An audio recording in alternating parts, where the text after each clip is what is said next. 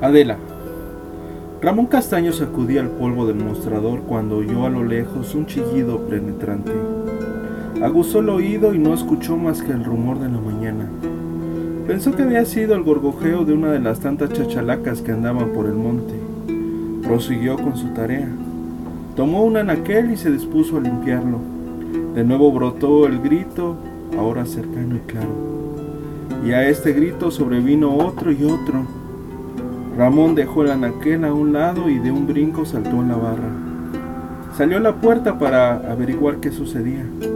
Era domingo temprano y no encontró a nadie. Sin embargo, los gritos se hicieron cada vez más frenéticos y continuos. Caminó hasta la mitad de la calle y a la distancia vio venir a tres niños que corrían vociferando ¡Una muerta! ¡Una muerta! Ramón avanzó hacia ellos atajo a uno de los otros dos que se perdían entre el caserío. ¿Qué pasó? le preguntó. La mataron, la mataron, bramó el niño. ¿A quién? ¿Dónde? Sin mediar palabra, el chiquillo arrancó hacia la misma dirección por la que había llegado. Ramón lo consiguió. Corrieron a lo largo de la vereda que conducía al río hasta que se toparon con un sorgal. Ahí exclamó sobresaltado el niño y con su índice señaló una de las orillas de la parcela. Entre surcos yacía el cadáver. Ramón se aproximó lentamente, con el corazón tironeándose a cada paso. La mujer estaba desnuda, tirada de la cara al cielo sobre un charco de sangre. Apenas la miró, ya no pudo quitarle los ojos de encima.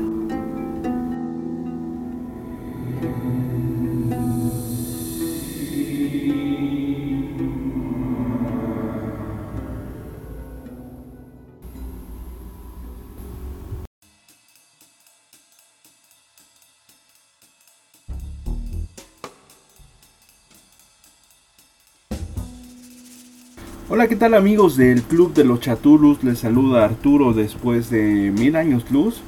Estamos nuevamente con ustedes para reseñarles un libro que es una novela policíaca escrita por el señor Guillermo Arriaga, que ha publicado novelas desde el año 1991.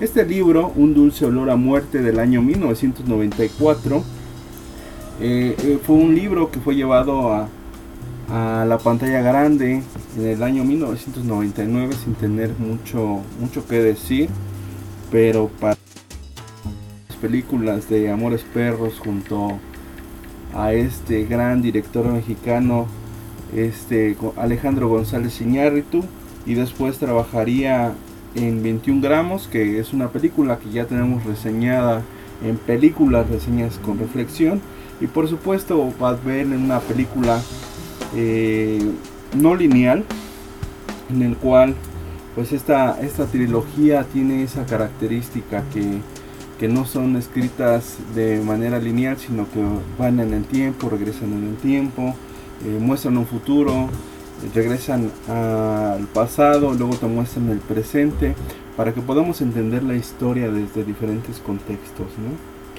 Sin embargo, bueno, eh, casi todas las novelas que ha escrito este Guillermo Arriaga eh, reflexiona sobre el peso de la vida por encima de la muerte. Además, eh, en este bagaje que ha tenido el señor Guillermo Arriaga, también escribió el guion de los tres entierros de Melquiades Estrada, en el cual pues, el protagonista es Tommy Lee Jones. Por otra parte, eh, produjo y coescribió la historia de Desde Allá, que fue la primera película iberoamericana en ganar el León de Oro en el Festival del Cine en Venecia, en el cual pues también Guillermo de Oro fue uno de los primeros escritores o es el único escritor mexicano que ha ganado pues un León de Oro por, por mejor guion. Y por supuesto en el año 2016 eh, Alfaguara eh, novela que le valió el premio Mazatlán de literatura con este libro El Salvaje les soy sincero, anteriormente a, leer este libro, bueno, pues ya nada más había escuchado de Guillermo Arriaga por, por ser famoso por estos guiones que había hecho para las películas. Sin embargo, conocí a alguien hace, yo creo que hace aproximadamente un año, una persona que no es muy apegada a la lectura, me dijo, ¿qué crees que Guillermo Arriaga es es un trancazo, es un, un escritor de otra índole, ¿no? Y la verdad me, me, quedé un poco con esa idea, ¿no? Y un día andando por el mercado me encontré este libro de Un dulce olor a muerte y la verdad es que no lo pude soltar. Tiene esa facilidad para poderse leer. Eh, no es un libro tan grande, apenas alcanza las 146 páginas. Bueno, es un poquito más, son 156 páginas. 156 páginas que pues se leen de un tirón. Este libro yo lo terminé de leer en tres días, eh, impresionantemente. La verdad es que pues esta historia de de Ramón Castaños, un adolescente que, que vive en un pequeño poblado de Tamaulipas, eh, como ya lo comentaba hace un rato, descubre en un sembradío el cadáver desnudo y apuñalado de Adela, una joven adolescente que fue privada de la libertad con unas apuñaladas eh, en donde violentamente la gente se acerca y primero fueron los niños, ¿no? Eh, los primeros que, dicen que quien conoce a, la muerta le dicen es Adela y es la novia de Ramón y de ahí eh, empiezan a aparecer bastantes fantasmas de la cultura mexicana, ¿no? Como lo es el chisme. Eh, irónicamente hay una palabra que me gusta mucho que dice di una mentira y se convertirá en, en verdad, ¿no? Eh, una vez que es replicada mil veces, esa mentira se convierte en verdad. Y eso fue lo que le pasó a Ramón. Irónicamente, después de que dijo eso a un niño, por haberlo visto en algún momento conversar con Adela, pues resulta que, que él era el novio, ¿no? Que presuntamente el amante le quitó la vida o alguien quiso sobrepasarse y la asesinó. Sin embargo, eh, a, usanzas de, aquel pueblo, pues tenían que hacerle justicia a aquella mujer que prácticamente se iba a casar con Ramón, como lo habían dicho los niños, y que, como lo dijo un niño, pues prácticamente lo tomaron como verdad y toda la gente en el pueblo decía, ay, pobre Ramón, se le murió su mujer. Aún, cuando aún ni tan siquiera eh, se habían acercado, se habían visto dos, tres veces en la tienda, y de ahí pues prácticamente eran dos desconocidos y que a raíz de la muerte pues él se tiene que convertir en el justiciero de esta mujer, ¿no? Irónicamente. Y un poco difícil de entender, ¿no? Porque cuando se entera la madre de Ramón, pues dice, ¿qué está pasando? ¿En qué momento mi hijo se iba a casar con esa mujer que ya está muerta? Y en segundo, eh, ¿cómo se atreve la gente alrededor a decirle a mi hijo que tiene que ir a matar a otro hombre? Eh, el protagonista, pues prácticamente Ramón se ve obligado a, vengar la muerte de esta mujer que supuestamente él amaba defender el, el honor de ambos, pues tienen que ir a buscar a un hombre que le dicen el gitano, un hombre blanco bien parecido que ya había librado otras batallas, ¿no? Este hombre es conocido y muy muy famoso por vender fayuca. Anteriormente, pues vender fayuca en los años 90 pues era, era un negocio altamente rentable, ¿no? Vendías cosas que no se vendían en México y aparte las dabas a un buen precio, ¿no? Y, la gente te compraba, ¿no? no soy yo tan viejo, pero al final del día, pues sí, sí fui consumidor de la fayuca, ¿no? Y aparte de eso, bueno, pues tenían la, el, la ventaja de haber sobrevivido a otros enfrentamientos con otros hombres. Entonces imagínense ustedes eh, un adolescente contra un hombre al cual decían que tenía un cuero más grande que el de un elefante, ¿no? Así, lo decían, Y al final de cuentas solo son suposiciones, ¿no? Que tiene que ver también con una mentalidad del mexicano, ¿no? Eh, por ahí en los videos que a veces te aparecen en el Facebook decían, ¿no? Eh, ¿Qué hace diferente al león la mentalidad ganadora.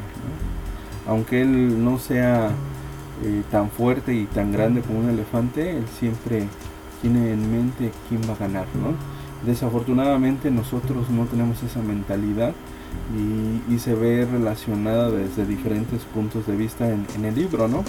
Sin embargo, la gente que está alrededor a, Ramón trata como de aconsejarlo y más que aconsejarlo, eh, ellos por el morbo también tratan de entender cómo es que lo va a matar a un hombre que ha sido tratado de matar de diferentes maneras y no lo han podido matar, Paralelamente a esta historia, bueno, pues el gitano tiene un amorío con la esposa del primo de, Ramón, en el cual pues la esposa está enamorada del gitano amargamente y cuando se entera del deceso de Adela, eh, ella trata de proteger a capa y espada al gitano, ¿no? Sin embargo, el gitano ni tan siquiera está en el pueblo porque fue a comprar su fayuca. A la lejanía, el gitano se entera de que una mujer fue asesinada en el pueblo y él piensa que es su amada, ¿no? Y, se arrepiente un tanto por, por no habérsela robado como anteriormente él había querido, ¿no? Eh, alrededor de todo esto, bueno, en la historia central o en el presente, pues la gente de, del pueblo eh, dice, tienen que ir a buscar a los papás de Adela. Y los papás de Adela viven en el en la del cerro más cercana, ¿no? Que estaba prácticamente a 8 o 12 horas, ¿no? No había caballos ni había camionetas que los pudieran llevar y la gente se fue de alguna manera caminando, ¿no? Alguien que los conocía y se fue caminando y mientras tanto qué iban a hacer con el cadáver, ¿no? A alguien se le ocurrió meterlo en formol, pero no tenían tanto formol para poderlo embalsamar el cuerpo. A alguien más se le ocurrió meterle sal, pero tampoco tenían tanta sal. Hasta que a un borrachito se le ocurrió y dijo, ¿y por qué no le metemos todo el alcohol que tenemos? El brandy, eh, el alcohol del 96, eh, todas las bebidas embriagantes.